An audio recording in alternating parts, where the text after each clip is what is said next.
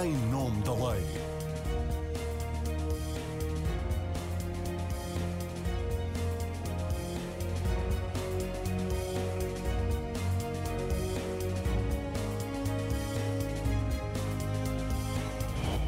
Olá, está com Em Nome da Lei. Hoje vamos falar do caso das gêmeas luso-brasileiras que receberam em Portugal um medicamento que para as duas custou 4 milhões de euros ao SNS depois de terem beneficiado de uma cunha para a marcação da primeira consulta no Hospital de Santa Maria, facto já apurado pela auditoria interna do hospital. O Presidente da República, inicialmente suspeito de ter metido a cunha pelo tratamento em Portugal das duas crianças que sofrem sofrem de atrofia muscular espinhal, garantiu que deu ao caso o mesmo seguimento que dá a todos os que recebe. Continua, no entanto, por explicar que a intervenção teve em todo o processo o seu filho e em que medida terá usado a sua condição de filho do Presidente da República para mover influências para o tratamento das crianças pelo SNS. Há informação de que terá reunido mais do que uma vez com o ex-secretário de Estado da Saúde. Terá sido o Lacerda Salles quem, contra as regras instituídas, pediu a consulta para as crianças luso-brasileiras no Hospital de Santa Maria. Marcação que tem como sequência o pedido de autorização em Farmed, feita um sábado e decidido em três dias para a administração do medicamento milionário contra pareceres iniciais da equipa de neurocirurgia do Hospital de Santa Maria e do Hospital Pediátrico da Estefânia, que foi da Secretaria de Estado da Saúde que partiu o telefonema a pedir aos serviços de pediatria do Santa Maria. A marcação da consulta é matéria já apurada pela auditoria interna do hospital. Que outras responsabilidades políticas, administrativas, disciplinares e criminais podem envolver este caso de alegado favorecimento no tratamento médico está ainda a ser investigado pelos inquéritos abertos pelo Ministério Público, pela Inspeção-Geral das Atividades em Saúde e pela Ordem dos Médicos. Eu sou a Marina Pimentel e convidei para a edição de hoje o professor da Universidade Católica e um especialista em Direito Administrativo, Luís Fábrica, o juiz desembargador jubilado Eurico Reis e André Dias Pereira, vice-presidente do Conselho Nacional de Ética para as Ciências da Vida e diretor do Centro de Direito Biomédico da Faculdade de Direito da Universidade de Coimbra. Esqueci-me por lápis de referir que Eurico Reis é também vice-presidente da Liga Portuguesa dos Direitos Humanos. Sejam bem-vindos. Primeira volta à mesa para vos perguntar o seguinte: os factos que são conhecidos até agora configuram ou não um caso de favorecimento no acesso à saúde e com responsabilidades de quem e que tipo de responsabilidades? Luís Fábrica, comece por si. Ora bem, eu não sei muito bem quais são os factos apurados, é que, e esse é talvez a, a primeiro motivo de perplexidade, porque já passaram bastantes dias e as coisas têm vindo a aparecer na comunicação social, como é típico destas coisas, às pinguinhas, passa a expressão, o que não deixa de ser curioso, porque vamos lá ver, este também não, não é assim um fenómeno que envolva um conjunto de vertentes tão, tão complexo e, portanto, não deveria ser muito difícil perceber quem é que fez o quê, em que dia e assim sucessivamente. O que, o que é curioso é exatamente isso não acontecer. O que é curioso é que ao longo destas semanas, que já são largas, tem havido claramente um dosear das notícias e dos dados que vão chegando à comunicação social, o que obviamente não é casual. E enquanto da partida, vamos aos poucos também percebendo quem são os personagens da história, o que é que cada um, cada um deles fez. Eu, eu, eu digo que não sei muito bem o que é que se passou e não sou eh, muito bem informado nem muito mal informado. Enfim, eh, vou lendo aquilo que aparece nos jornais e, aquilo que, que os outros meios de comunicação trazem e confesso também a, a, minha perplexidade, porque tem havido uma história que se vai desenvolvendo tipo novelo. Mas e que é como deixa, é habitual em Portugal. Como, mas, histórias... mas o problema é exatamente esse, é que nada é claro, nada é linear, ninguém diz uma coisa que seja sim ou não, as pessoas refugiam-se em uh, subterfúgios de linguagem, o que de facto é, é, é, como a Marina diz, é um pouco típico do povo português, quer dizer, torna-se extremamente difícil termos uma opinião sobre o que é que realmente se passou, porque os próprios factos são-nos, eu não diria sonegados, mas são-nos apresentados de dadas formas. É, é, é, o, o, que me leva a, a outra reflexão, que é o seguinte, eu acho que nos últimos anos tem havido uma contaminação dos fenómenos políticos e sociais em Portugal pela propaganda, ou seja, está as centrais de informação, as, as,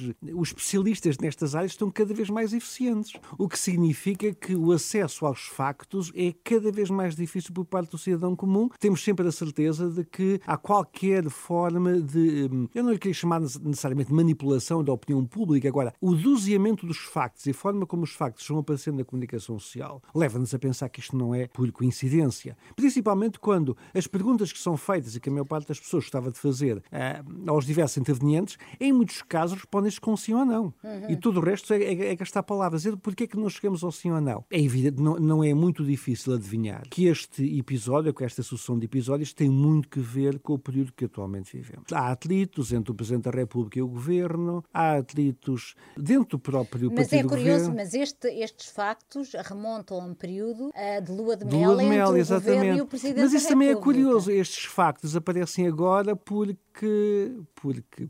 Porque. Porque, exatamente. E é, e é exatamente quando nós começamos a fazer estas perguntas, porque é que aparecem agora, que ficamos com o receio de estarmos perante um, um, um véu de, de meias verdades, e como dizia António Leixo, não, para, para uma verdade ser. Para uma para mentira, mentira, para a mentira ser, ser bem assimilada, tem de estar com, com, com, verdade. E, portanto, eu, como, como cidadão, eu não sei o que é que se passou, eh, porque também não, não, não parece não haver grande, grande interesse em que os cidadãos saibam muito bem o que é que se passou. Eh, fico mais preocupado, não propriamente com os factos em si, que têm alguma gravidade, e talvez, talvez possa alguém mais bem informado do que eu discutir sobre o assunto, mas o que me preocupa é a forma como a comunicação está a tomar conta do fenómeno político e as técnicas de comunicação estão a tomar conta do fenómeno político. Quer-me parecer que é, é, é uma situação perigosa, é uma situação muito perigosa para a democracia e, além deste exemplo, que, enfim, que tem o valor que tem, preocupa-me que ao longo dos últimos anos tenha havido cada vez mais esta teia de uh, meias verdades que, se que cobre o, o, os fenómenos políticos e que impedem a accountability, que é uma palavra muito querida Mas isto não é só amigo. um problema de comunicação, isto também tem que ver com essa tal questão da falta de transparência claro, na resposta que claro. é dada pelos decisores públicos Cert, que estão envolvidos Certamente, e aquilo que o, eu lembro-me que, o, que o, o, o Eurico Reis gosta muito de falar na palavra accountability, é de facto accountability, é que eu gostava de saber a quem é que chama nomes, não é? Mas eh, porque ele, ele pode utilizar também uma, uma, palavra, um, uma frase que ele, que ele utilizava muito e com, e com toda a razão. Acho que os cidadãos gostavam de saber em todos os assuntos o que é que realmente se passou e acho que é cada vez mais difícil, não deixa de ser paradoxal. Nós temos cada vez mais acesso a dados, a redes sociais, a, to, todos, a, a todo um conjunto vasto de dados, aparentemente, só que esses dados são cada vez mais manipulados. Aquela ideia que nós tínhamos aqui há uns anos. E acha que a comunicação social não consegue fazer o contraponto a isso? Não tem, é não tem conseguido, não tem conseguido, não tem conseguido. Aquilo que, tem, que temos visto é, por exemplo, aparece um, um, decisor político qualquer a falar na comunicação social e, no, e nós, como cidadãos espectadores, gostávamos de lhe perguntar A, B ou C e ninguém pergunta. Ele diz as coisas que lhe apetece dizer, os, os políticos fazem autênticos passeios nas entrevistas que dão à, à comunicação social e, de facto, tem havido uma demissão da comunicação social nestes, neste, nesta responsabilidade que é a sua, é fazer as perguntas incómodas. E aqui há uns anos, eu já tenho, já tenho, já tenho uns anos um bocadinho já largos, não vou dizer quantos, mas eu lembro-me de entrevistas que eram feitas aos políticos na rádio, na televisão, que eram duras. Eles não saíam de lá eh, sem terem passado. Eh, faz lembrar aquela, aquela frase da, da antiga, da, da, medieval, o Polonónio Comício sunt rego martírio, ou seja, as cortes da Polónia eram o martírio dos reis, ou seja, quem estava ali sentado na, na cadeira podia sair de lá sem cabeça. E a comunicação social no passado fazia isso. Eu agora confesso que fico profundamente decepcionado porque estão ali umas pessoas a ouvir uns políticos, a segurar no, no microfone e eu gostava de fazer pergunta A, pergunta B, pergunta C e essa nunca é feita. E depois, quando o político responde, dá umas respostas um bocadinho uh, enviesadas, uh, todos eles estão muito bem sintonizados, portanto, é, é, não deixa de ser fantástico. Nos últimos anos temos assistido a uma sincronização das afirmações políticas espantosa, todos eles dizem um e depois vão todos os outros atrás, de acordo com as tendências políticas bem entendido, e tudo isto, na final de contas, vem, uh, vem a confluir nisto. Aquela nossa esperança que tínhamos há uns anos, que a internet viesse a impedir o controle por parte dos poderes políticos, económicos e sociais da informação e que os cidadãos tivessem acesso direto aos dados foi completamente defraudada e aquilo que me sinto hoje é muito menos informado do que eu tinha aqui há uns anos, quando havia a intermediação dos jornalistas e um jornalista apanhava o político na sua, na sua cadeira e fazia aquelas perguntas que eu queria que, eu queria que ele fizesse e, e lembro perfeitamente de entrevistas com demolidoras para quem estava a ser entrevistado. Isso desapareceu completamente e para mim é uma enorme tristeza e é um, um, um sintoma muito grave do, do, declínio e da degradação da nossa vida política. Muito bem, ou muito mal. Eurico Reis, dos factos conhecidos até agora e alguns já confirmados pela auditoria interna do Hospital de Santa Maria, acha que estamos perante um caso de favorecimento no acesso à saúde? Existem indícios disso. Eu, eu hoje vou utilizar uh, mais palavras inglesas do que é costume. Ai, mas, mas depois as pessoas. Não, não, não, não mas, não, não, não, mas eu depois a seguir faço a tradução. Eu vou utilizar as palavras inglesas porque esses conceitos nasceram na, na, nas jurisdições e, aliás, na, na cultura jurídica dos países anglo-saxónicos, porque, ao contrário do que as pessoas pensam, a própria organização do sistema judiciário pode ser democrática ou não, e a organização do sistema judiciário português não é democrática.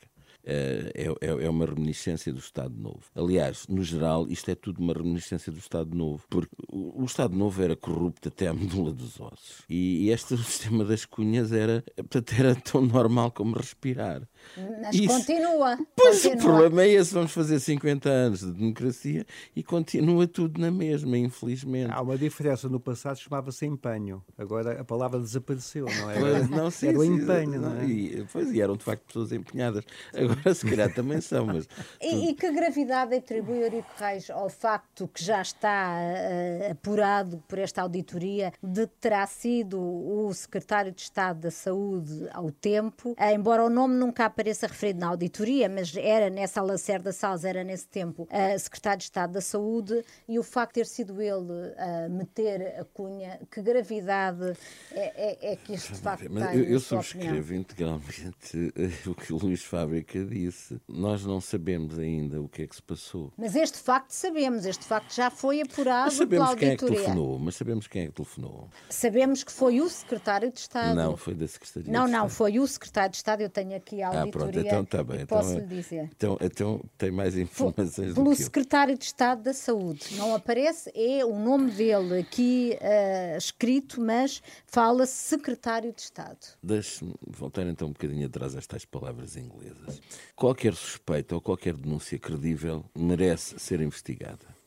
Porque ninguém está acima da lei, nem o Presidente da República, nem o, o, o, o portanto, o, mendigo que vive na rua, o, portanto, o sem-abrigo, portanto, ou os socialmente poderosos, tudo isso. Portanto, qualquer suspeita qualquer denúncia minimamente sustentada tem que ser, uh, portanto, averiguada, tem que ser investigada. Agora, o, o, os ingleses têm umas expressões muito engraçadas, uma delas é o, o ritual uh, legalmente estabelecido. E tem uma outra coisa que é, uh, portanto, o, fair trial. Portanto, que é o julgamento leal, ao contrário do que as pessoas traduziram para. Portanto, mal traduziram mal. Portanto, por julgamento justo não é, é julgamento leal. E os americanos uh, acharam necessário. Uh, a outra expressão é o due process. Portanto, o, processo legalmente estabelecido. O ritual processual legalmente estabelecido, melhor assim. Uh, e, e, depois, portanto, há o, fair trial, o julgamento leal, e os americanos introduziram o unbiased, ou seja, não preconceituoso. E, por, e por alguma razão. o que é que eu quero dizer? O que é que eu quero dizer é assim? É que as coisas devem ser investigadas de acordo com uma determinada forma, porque senão Uh, há, uh, uh, portanto, há manipulação e, e, não há outra forma. Mas que determinada forma? Neste caso, temos três inquéritos a decorrer e temos uma auditoria interna do, do, do Hospital de Santa Maria que já está concluído. já que fala em inquéritos, eu gostava de introduzir aqui a questão que foi colocada por Lacerda Salles, porque a Ordem abriu um inquérito. Não foi um inquérito à atuação de Lacerda Salles, foi um inquérito que pretende avaliar condutas exercidas pelos clínicos e também consulta, uh, condutas exercidas fora da profissão. O que aparentemente uh, apanha Lacerda Salles enquanto uh, secretário de Estado da Saúde. E o que eu lhe pergunto é: pode uh, uma ordem uh, abrir um inquérito e investigar a atuação de alguém que, sendo médico, está no exercício de funções políticas? Poder pode. Ele é médico, ele não deixou de ser médico. Agora, a questão é, é aquilo que, que o Luís Fábrica referiu: é que nós não temos a totalidade da informação. A informação está-nos a ser comunicada aos bocados. Portanto, não há uh, uh, uma comunicação integral. Portanto, nós não temos nós sabemos agora. deste caso pela comunicação social e justiça seja feita à TVI, que foi quem avançou com, com esta história e depois, enfim, uh, foram sendo conhecidos uh, outros elementos do, do, do processo. Uh, e a comunicação, a comunicação social, social tem... lá vai conseguindo fazer algum trabalho, embora. Quer dizer, anos, anos, depois dos factos, que é uma coisa extremamente interessante. Pois, Se fosse, lá ver, é quando há notícia dos factos. Não, vamos, o Luís Fábrica insinuou ou melhor, afirmou e eu corroboro. A questão é esta, uh, e, e, isso já aconteceu. E o que se passou com, com, com aquele comunicado da Procuradoria da Procuradora-Geral da República. Já lá vamos, Eurico, não mistura não, assuntos, é que a questão, não vai é... ficar tudo muito confuso. Na última parte vamos a essa, vamos a essa questão Não, mas também. é que esse, esse, é que é o grande problema, esse é que é o grande problema é que até que ponto é que uh, nós estamos a procurar apurar a verdade dos factos ou até que ponto é que nós estamos a, um, procurar um, utilizar determinados factos para obter determinados, uh, determinadas consequências. Mas acha que neste caso das, das gêmeas uh, se está a procurar queimar o Presidente da República e queimar o Governo? Aparentemente, uh, embora o, o, vulcão tenha começado a erupção no Palácio de Belém, os maiores telhaços foram para, para o Palácio de São Bento até agora, não é? Para o Governo. Não, o apoio edifício do Ministério da Saúde. não, mas é, é que esse é que é o grande problema é que nós estamos, a, democracia e o Estado de Direito estão uh, a ser vítimas de ataques fortíssimos. Uhum. Já lá vamos à parte, depois de, de, de, de, analisarmos melhor este caso. André Dias Pereira, foi violada a lei na marcação da consulta das crianças luso-brasileiras no Santa Maria. Segundo a Presidente do Conselho de Administração do Hospital de Santa Maria, foi e pergunto-lhe que responsabilidades podem estar em causa por parte do ex-secretário de Estado e quem mais pode ser responsabilizado neste caso. Está em causa uma portaria que hum, não prevê que hum, membros do governo possam ligar para os hospitais a pedir a marcação de consultas. Eh, as pessoas têm que entrar no sistema para o SNS e depois, eh, vindo referenciadas pelos hospitais ou pelos centros de saúde, obterem então as consultas eh, de especialidade. Realmente este caso põe a lume um conjunto de problemas que nos causa alguma estupefação. Desde logo, ficamos a saber que é costume a Presidência da República receber queixas e reclamações, um pouco como o antigo ouvidor do reino. Eu não sei se isto é a melhor forma de proceder numa República e nos termos da Constituição. Eu recordo que nós temos uma Provedoria da Justiça, portanto, os cidadãos que vejam os seus direitos uh, violados por parte da administração e precisam de uma ação forte têm a Senhora Provedora de Justiça. Os serviços serviços concretos de saúde, tem gabinetes do utente, há um conjunto de instrumentos de reclamação e, sinceramente, acho que eh, a nossa sociedade democrática deveria fazer uma reflexão muito profunda sobre aquilo que estamos a aceitar com grande banalidade. Uhum. É que o Sr. Presidente da República receba cartas dos cidadãos descontentes. O próprio Presidente disse que era uma espécie de, de que era provedor. normal, é um provedor. Eu acho que isso deve ser questionado, porque verdadeiramente significa que então eu posso ver ali na presença da República alguém que me vai ajudar a manobrar nas dificuldades da administração pública. Ora, isso vai criar uma situação muito estranha de relacionamento constitucional, porque nós olhamos para a Constituição e não é esse o papel do Presidência da República. E não estou a dizer que seja apenas deste mandato. É uma questão, como dizia Eurico Reis, que vem de trás. Portanto, esta ideia de recorrer aos poderosos para resolver um problema. Uhum. E a partir daí, a presidência da República envolve-se num problema. É que Marcelo Rebelo de Sousa tem exercido um estilo de presidência muito solipsista. Um homem só. Não se apresenta com assessores, sem porta-vozes, não apresenta a sua família. Eh, isso é um certo tipo de forma de fazer política que os politólogos estudam e que visa dar-lhe uma auréola de imaculado, casamento quase com a República. E de repente os portugueses ficam estupefactos de perceber que não só tem família, como é uma família que escreve e-mails, faz telefonemas, contacta com a Casa Civil, contacta com os assessores, procura ministros, procura secretários de Estado e, portanto, aquela imagem que tínhamos do Presidente e era a pergunta da Marina, realmente ficamos um pouco perplexos. Uhum. Eu acho que nós devemos deixar ao, ao provedor de justiça o papel de provedor de justiça, aos tribunais o papel de tribunais, ao Presidente da República o papel efetivamente da presença da República. Depois deste processo tem aqui um tema que acho que merece grande estudo jornalístico e das autoridades, que é como é que se consegue uma nacionalidade em 14 dias. É de uma perplexidade a todo a toda a ordem. Portanto, isso não faz qualquer sentido, não conhecia tudo, tudo que em 14 processo, dias... Uh, não, é, é, é feito em tempo processo, recorde, não é? No fundo, há uma apropriação pelas classes dirigentes dos recursos do Estado. Eu queria só para terminar dizer o seguinte: este caso mostra-nos algo fantástico. Temos um SNS generoso, um SNS maravilhoso, um SNS que visa a fraternidade. Infelizmente, as classes dirigentes não é só do Estado Novo, isto voltamos ao tempo da monarquia. Dominantes apoderam-se do pobre Estado para serviço próprio. E aquilo que acontece, agora não vou estar aqui a discutir o peão. Oh, Marina, eu não quero discutir o peão. Estamos em 2019, estamos à beira de eleições, estamos depois de eleições. Vamos lá ver. O pobre Mas acha que pode ser o peão, pode,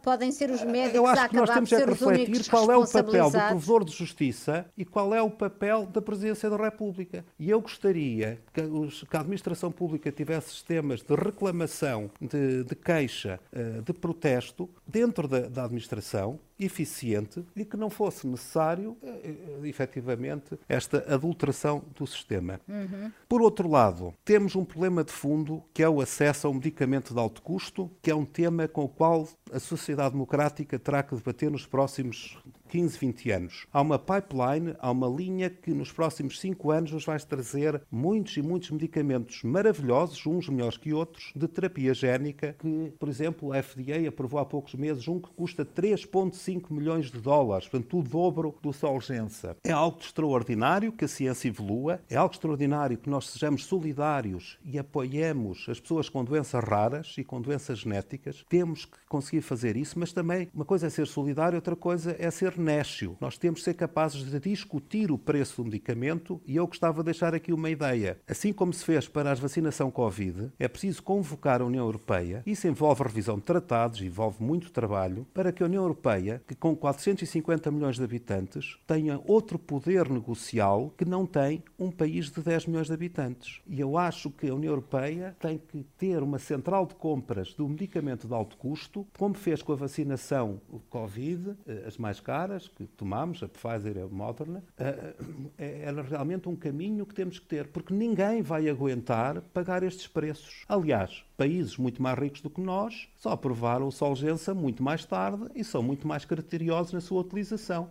E, e, e este é apenas um exemplo de muitos que estão a caminho e, portanto, fica aqui esta ideia de que a Comissão Europeia passa a ter poderes de negociar em nome dos 450 milhões de habitantes, porque uma doença rara em Portugal pode ter 10, 20 doentes por ano, mas se multiplicarmos por 450, ou melhor, por 45, enfim, já chegamos a números mais impressionantes que permite outro poder negocial face à indústria farmacêutica. Oh, André, mas o André conhece bem o sistema de saúde em Portugal e esta questão dos medicamentos.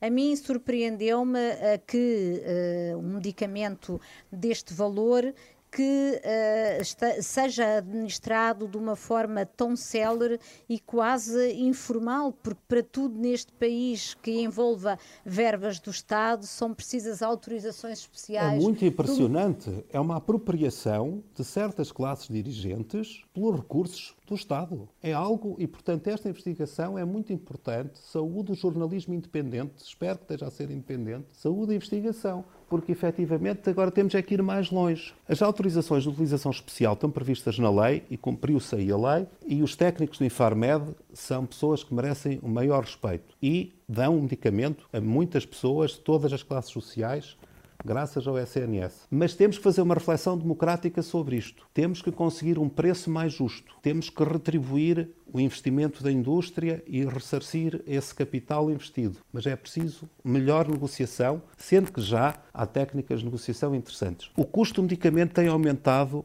a taxas muito superiores ao dobro da inflação e não é por causa do envelhecimento. As pessoas pensam que é o envelhecimento que está a fazer aumentar o custo. Não, é a inovação.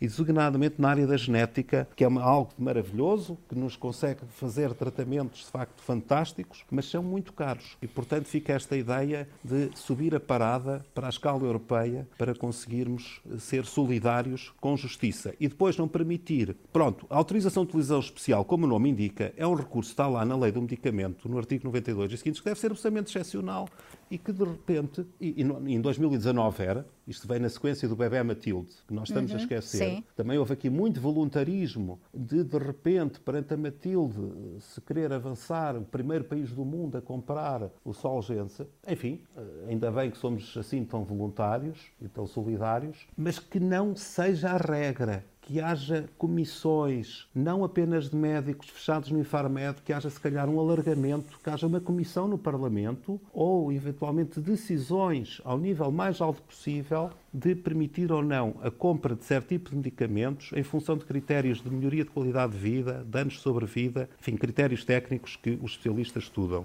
Muito bem. Uh, gostava agora que víssemos como é que o Presidente da República sai deste caso.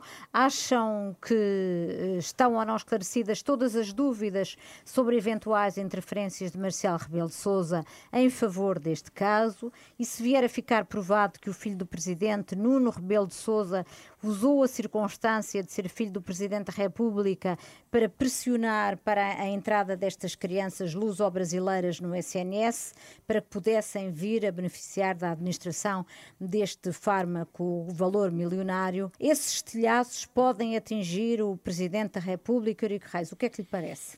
Só uma coisa, eh, o André levantou um problema que é extremamente importante, uh, que está um bocado fora do, do que nós estamos aqui a. Então não desvia a conversa. Não, mas uh, é assim, isto tem a ver com a estrutura da União Europeia. Negociar com a indústria farmacêutica é.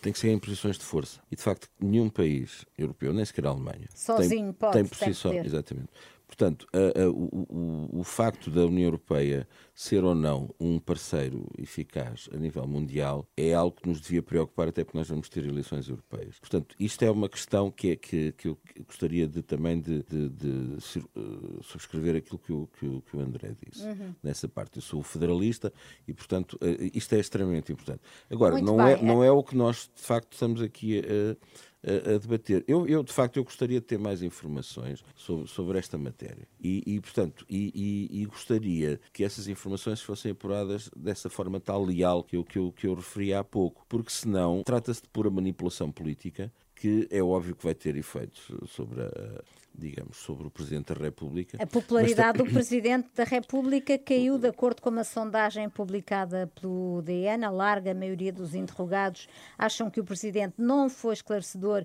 quanto ao seu papel neste caso e só 48% entende que o Presidente deve continuar eh, em funções.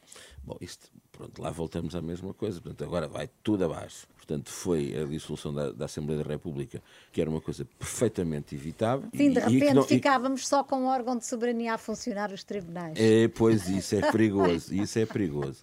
Porque. Uh, como também já nós, eh, tanto eu como o Luís Fábrica referimos muitas vezes, o poder absoluto corrompe absolutamente. Portanto, não, é, é, é, sempre bom que haja pesos, aliás, freios e contrapesos, porque estas coisas do poder são, são, são muito complicadas. Vamos ver, o, o, o, professor Rebelo de Souza, quer dizer, vamos ver, o professor Rebelo de Souza que eu conheci aqui há décadas na Faculdade de Direito de Lisboa, quando eu era estudante e tinha eles, enfim, e, e, e tinha um número de votantes suficientes para influenciar a eleição do Conselho Diretivo, eu acho que ele não, não, não, enfim, não teria cometido um erro desta natureza. Ah, ele vai ser influenciado, mas portanto é quem com ferros mata, com ferros morre. Uh, Aliás, mas acha que ele anda a matar alguém? Não, a, a expressão é, é, não tem a ver com mortos propriamente dito. Tem a, a, ver com o facto de quem manipula depois acaba, o karma é, é terrível, não é?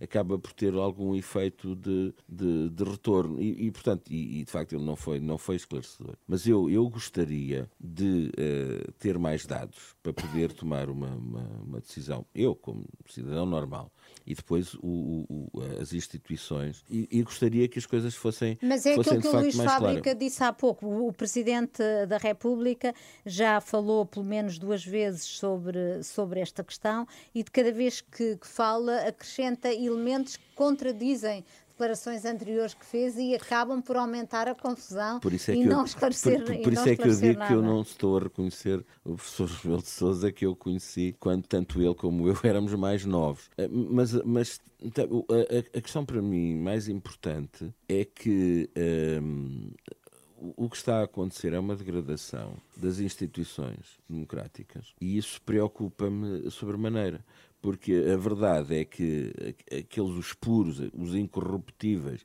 aqueles que, que pegam nestas situações para dizer que se fosse comigo nunca acontecia, acontecia. Uhum. Portanto, a única forma de evitar este tipo de problemas é, é estabelecer formas de ah, controle sobre o, o, os órgãos do poder político. E, portanto, e o que nós estamos a, a, a assistir ao longo destes últimos anos é uh, um ataque à, portanto, às instituições. É óbvio que as pessoas que estão nas. Portanto, às instituições políticas. Exato. Uh, é, é, óbvio que as pessoas que estão, os titulares dos cargos, também não estão a portar-se uh, à altura, mas uma coisa é perseguir uh, situações impróprias, atuações impróprias. Uh, outra coisa é criar este ambiente que é tudo igual, são todos iguais, portanto, que, que, que as instituições estão podres, que, que, que não é vale a pena Populi. e tal. Pois, exatamente. Quando a verdade é que as alternativas são muito piores. Sim. Pronto. Sim. Portanto, eu subscrevo aquilo que, que o Luís Fábrica disse. Portanto, vamos tentar apurar os factos, sendo certo que as pessoas, eh, provavelmente, as pessoas envolvidas, provavelmente, vão tentar proteger-se e, portanto, e não vão tentar contribuir para o esclarecimento. também, às vezes, é tão difícil apurar, apurar a, a verdade. Luís Fábrica, o Presidente pode sair incólume deste caso? Incólume, aparentemente, não. Uh a atender às sondagens. Claro que as sondagens também elas próprias são uma história autónoma que também podíamos aqui discutir, mas aparentemente, obviamente, que o seu prestígio pessoal e político ficou afetado. Agora, eu volto àquilo que disse ao princípio. Este resultado era o resultado querido, é que se calhar era. Ou seja, eu volto à mesma história. Eu não, querido eu não, por quem? Querido por quem? Querido pelas pessoas que puseram a notícia cá fora passados três ou quatro anos de ele ter acontecido. Porque eu, eu, eu, e, eu e não vão gosto... divulgando os factos claro, aos poucos. Eu, eu não gosto de ser carne para canhão de guerras alheias, não é? E, portanto, quero sempre pensar pela minha cabeça. E a primeira coisa que eu penso é: muito bem, estamos nesta situação que é uma situação conflituosa do ponto de vista político, aconteceram uma quantidade de coisas que nos, nas últimas semanas, e agora, passados não sei quantos anos, aparece uma coisa uh, deste tipo cá fora. As pessoas, os, todos, todos os personagens que intervieram nesta história andam por aí, quer dizer, esta história conhecida com estes personagens há não sei quantos anos e passou agora. Mas, oh, Luís, as pessoas que estão lá em casa a ouvir-nos estão a pensar assim. Mas esta é uma história que afeta o Presidente da República e afeta o Governo. Sim. A quem é que uh, o conhecimento afeta, destes factos vem beneficiar? O, o Governo é muita gente. O Governo é muita gente. Talvez não fosse má ideia também ver quem é que do Governo é afetado por isto. Olha bem, o Governo, que diz a Constituição, é constituído pelo Primeiro-Ministro, pelos ministros e pelos secretários de Estado. E também pode haver subsecretários de Estado. Como neste caso não há nenhum subsecretário de Estado, que sobra para o subsecretário de Estado. Estou a ser claro? Sim. Portanto, vamos ao mais baixinho, baixinho, baixinho, que é, neste caso, não, o secretário de Estado. E depois também aos médicos. Mas... E, o, e, depois também, claro, obviamente. Os médicos, não deixa claro, de, e o Conselho de Administração e não sei o é, E, portanto, eu acho que esta história é um exemplo. Quando nós olhamos daqui a umas semanas ou daqui a uns meses, olhamos para esta história e, e ficamos com uma ideia mais clara do que é que realmente aconteceu e depois do que é que aconteceu. Se ficarmos. Que, se ficarmos, acho que devemos, eh, vamos divertir-nos um bocado com muitas outras coisas com que nos divertimos uh, quando soubermos a história toda, não é? Mas, voltando um bocadinho atrás, a mim impressionou-me sempre esta, sempre impressionou muito este, a, a, data em que os factos são conhecidos pela opinião pública. Porque isso, obviamente, significa que há pessoas que entendem que, os, que é naquele momento que os, dados, que, os, que os factos devem ser conhecidos. Estes factos são velhos e foram trazidos num determinado contexto político uhum. e querem criar determinados efeitos. Os efeitos em estão que aí. já tínhamos instituições claro. em, em grandes Já gastos. temos instituições em, em, em, em numa situação complicada e fica-se a impressão de que há aqui ajustes de contas, pontapés por debaixo da mesa e que uh, nós, o povo, não é? Como dizem os, os, os ingleses, e, e como e agora para retomar, nós, o povo, olhamos para isto tudo a pensar que se calhar querem que nós digamos determinadas coisas, pensemos determinadas coisas, respondamos determinadas coisas às sondagens e nós, o povo, de facto, estamos a ser um bocadinho manipulados nesta história toda. E a degradação das instituições também começa pela falta de respeito para com nós, o povo, não é? André Dias Pereira, queria pedir-lhe que, que se centrasse sobre esta questão do, do Presidente da República, porque já a seguir Ora vamos bem, fazer uma análise de facto, mais esta reflexão é interessante, porque a TVI traz este assunto quatro dias antes das buscas à residência do Primeiro-Ministro. Eu não quero pensar que houve movimentações para que o Ministério Público eh, fizesse as legítimas buscas na residência do Primeiro-Ministro e, e, fizesse aquelas detenções. E com esta publicidade toda, André, com esta publicidade como, toda, com esta como, publicidade toda, André. Não, eu não quero pensar que aquele, digamos, toda aquela operação policial que acabou por levar à admissão do Primeiro-Ministro, que tenha sido uma resposta à TVI. Acho que são mer... Quer dizer, senão isto torna-se muito complicado, ou seja, estaríamos a imaginar. O próprio António Costa um já disse como... que não acredita em teorias não. cabalísticas. Não é? Eu acho que, porque isso de facto leva-nos para outro patamar. Por isso eu prefiro manter-me aqui neste patamar. Eu acho que o Presidente não deve receber reclamações de ninguém. Não percebo onde é que isso está escrito na Constituição. Não percebo que ele deva estar a agir. Enfim, eu sei que ele cumpre os rituais, manda para a presença do Conselho de Ministros, portanto não vai diretamente à administração pública, mas não me parece um caminho assim tão saudável como se vê. Ponto 1. Um. Ponto 2. Gostava de aproveitar este caso para discutir o problema de como ser solidários com quem tem doenças raras e precisa de medicamentos de alto custo, mas ao mesmo tempo haver a transparência de que não haja um aproveitamento de certas classes dirigentes que acabam por uh, extorquir do Estado com mais rapidez aquilo que deviam ser decisões claramente médicas. Mas, enfim, quanto a afetar o Presidente da República, acho que já afetou e ponto, não, não vai haver mais e nada. Ponto. Mas se apurar, eu. se apurar que o Presidente da República exerceu pressões. Uh, não, eu acho que, não, eu, eu acho que ele aí se afetar defende, o não. Presidente? Não, eu acho que o Sr. Presidente da República não fez pressões nenhumas. Uh, outras pessoas próximas é que realmente se, uh, se movimentaram muito à vontade no Estado. E eu queria chamar a atenção deste ponto. Há uma forma, por exemplo, tivemos o Presidente Cavaco Silva que se apresentava com a sua família, os seus filhos, os seus netos. Era uma forma de estar na política. Aqui tivemos uma outra, Mário Soares também, toda a gente sabe quem são os filhos, os netos. É uma forma de estar. Não, não estou a dizer que é melhor ou pior. O que eu estou a dizer é que há um risco quando se opta por esta forma solipsista. A ideia de que é um mandato unipessoal, que é uma pessoa só, totalmente disponível, 24 horas por dia. O próprio Natal, nunca percebemos bem onde é que ele passava o Natal, estava com os pobres, estava com a República, uhum. que é muito bonito e por isso ele era tão popular. Quando de repente percebemos que afinal ele é um ser humano como nós, tem filho, tem filhas e longa vida e saúde para todos e são pessoas com alta formação, leva de facto a este espanto por parte da opinião pública. Ele, o que tinha a sofrer já sofreu, não, não vai acontecer nada mais. Uhum. E o que é que uh, as... quanto, quanto, ao, quanto ao doutor Nuno Rebelo de Sousa, enfim, isso eu não sou especialista em direito, pronto, pode ter problemas designadamente, é o que eu estou mais curioso, o que se passou em São Paulo no consulado. Isso é o que eu acho mais interessante. Quer dizer, o que é que se passou em São Paulo para que se consiga em 14 dias uh, que aquelas meninas tenham o passaporte português. Isso é muito interessante. Uhum. E, e, sobre isso uh, nada se sabe por, por, por enquanto.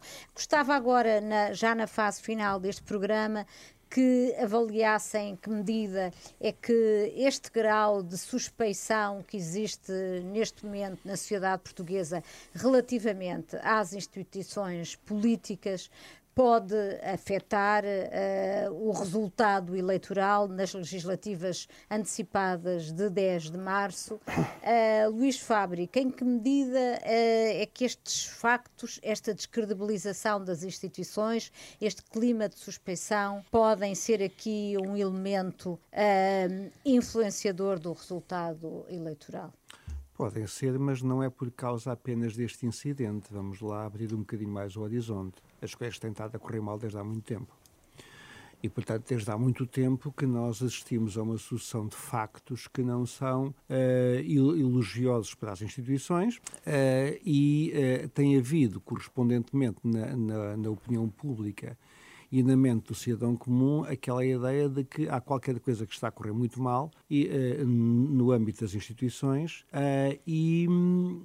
E como o, o Eurico Reis disse há pouco, uh, de facto, uh, não é preciso muito mais para perceber porque é que algumas forças políticas uh, radicais, populistas, extremistas estão, estão a, a subir. É, é, muito fácil o, de explicar a razão. Dados, claro, nem precisa é, de fazer nada, não, não é? é, é não só o Chega, como também os populismos de esquerda. Eu aqui ponho toda a gente no mesmo saco. Não, não, não tenho aqui nenhum particular nenhum particular uh, antipatia ou simpatia por nenhum deles. Não, uh, mas é a forma como se aproveitam desta agenda. É óbvio. Agenda, mas repare, mas o, o, o, desprestígio das instituições, repare só, hoje acordamos de manhã, hoje não é, hoje, hoje, hoje no dia em que estamos a gravar, uh, com, uma, com uma manifestação de, só ativistas políticos que resolveram bloquear pela enésima vez uma estrada. Ora bem, nós vivemos numa democracia.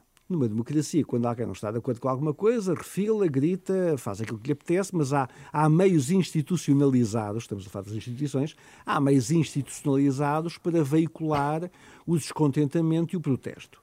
Uh, quando eu, numa democracia, resolvo afrontar as instituições para fazer valer o meu ponto de vista, isto, não é, isto também é pôr em causa. Isto, isto, obviamente, quando se diz, ah, e o, e o Chega vai beneficiar. Claro que vai. Aqueles tontinhos que estavam lá a bloquear a bloquear a, a, aquela rua, estão a fazer um favor fantástico a essa gente. Eu acho que eles são tontinhos, quer dizer, não lhes chamo pior do que isso, mas de facto é preciso ter cuidado que degradar as instituições acontece todos os dias. Uhum. Acontece, por exemplo, repare só, também nós não o, o, ataque ao Ministério Público feito por órgãos de soberania ou titulares de órgãos é pôr em causa as instituições, porque nós podemos criticar o Ministério Público por todas as maneiras possíveis e imaginárias. Tem que ser sobre o assunto e, portanto, obviamente que ninguém é, é, é imune Mas o Ministério Público também não se pode pôr na posição claro de achar que não pode ser criticado. Claro que é? sim, tem sido criticado. Agora, é preciso ter, ter, ter atenção que não há instituições boas e instituições más consoante os dias da semana. E, portanto, quando nós atacamos as instituições eh, eh, da forma como tem sido feita por todos os membros dos órgãos, ou, enfim, pela generalidade dos membros dos órgãos de soberania, nos últimos, nos, não diria nos últimos anos, mas até nas últimas décadas, é evidente que isto tem consequências. Uhum. Eu não posso uh, chamar cobras e lagartos ao Ministério Público e pensar que isso não vai ter consequências. Não posso chamar cobras. Eu não sou ninguém, portanto, aquilo que eu digo tanto está como deu, não é? Mas os próprios órgãos de soberania têm sido dos principais responsáveis pela degradação da qualidade institucional da nossa democracia. Muito bem, André Dias Pereira, o que é que, o que, é que pensa sobre este assunto? Tem que ser, tem que ser rápidos, porque estamos Sim, a terminar. Acho que desculpa. vai ter consequências. As forças eh, extremistas eh, tendencialmente irão aumentar a sua votação, uh, portanto, muito rapidamente. Uh, é isso.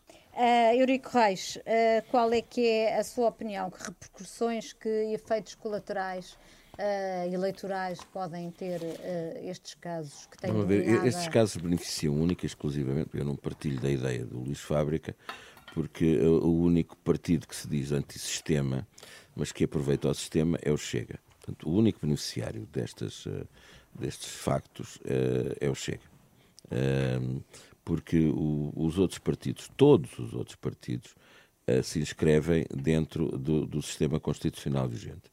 O Chega é o único que diz que está de fora.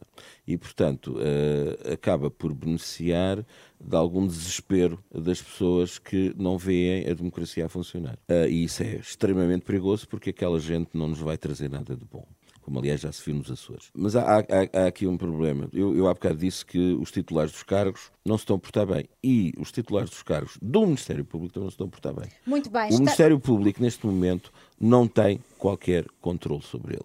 E numa democracia não pode haver nenhuma instituição que não tenha um freio e um contrapeso para, para moderar a sua, a sua atuação. Estamos a terminar e eu preciso um pouco mais de tempo do que é habitual para fechar o programa, porque este é o último em nome da lei. Foram mais de 500 edições, é tempo de eu seguir novos caminhos e este espaço ter outros protagonistas. Quero agradecer muito, muito a todos os que tão generosamente por aqui passaram ao longo dos últimos 13 anos, foram 13 anos. Estamos a falar de mais de mil pessoas que nos dispensaram o seu tempo e o seu conhecimento para nos fazer perceber casos de justiça, decisões dos tribunais, temas direitos e garantias e questões da atualidade, mas quero fazer um agradecimento muito especial a dois dos convidados do programa de hoje que não sabiam que vinham para o último programa, Eurico Reis e Luís Fábrica, que foram comentadores residentes do programa nas edições dos primeiros anos e aqui estiveram graciosamente todas as semanas a ajudar-nos a formar opinião sobre temas da justiça. Quero agradecer também aos técnicos Carlos Schmidt, Rui Glória e Carlos Vermelho, que durante todos estes anos permitiram que o programa tivesse a qualidade técnica sonora que teve e um grande, um enorme agradecimento e perdoem-me por estar emocionada, assim que nos seguiu pela rádio, pelo digital, ao longo de todos estes anos. A todos, todos, todos, o meu bem-aja e até sempre. Em nome da lei.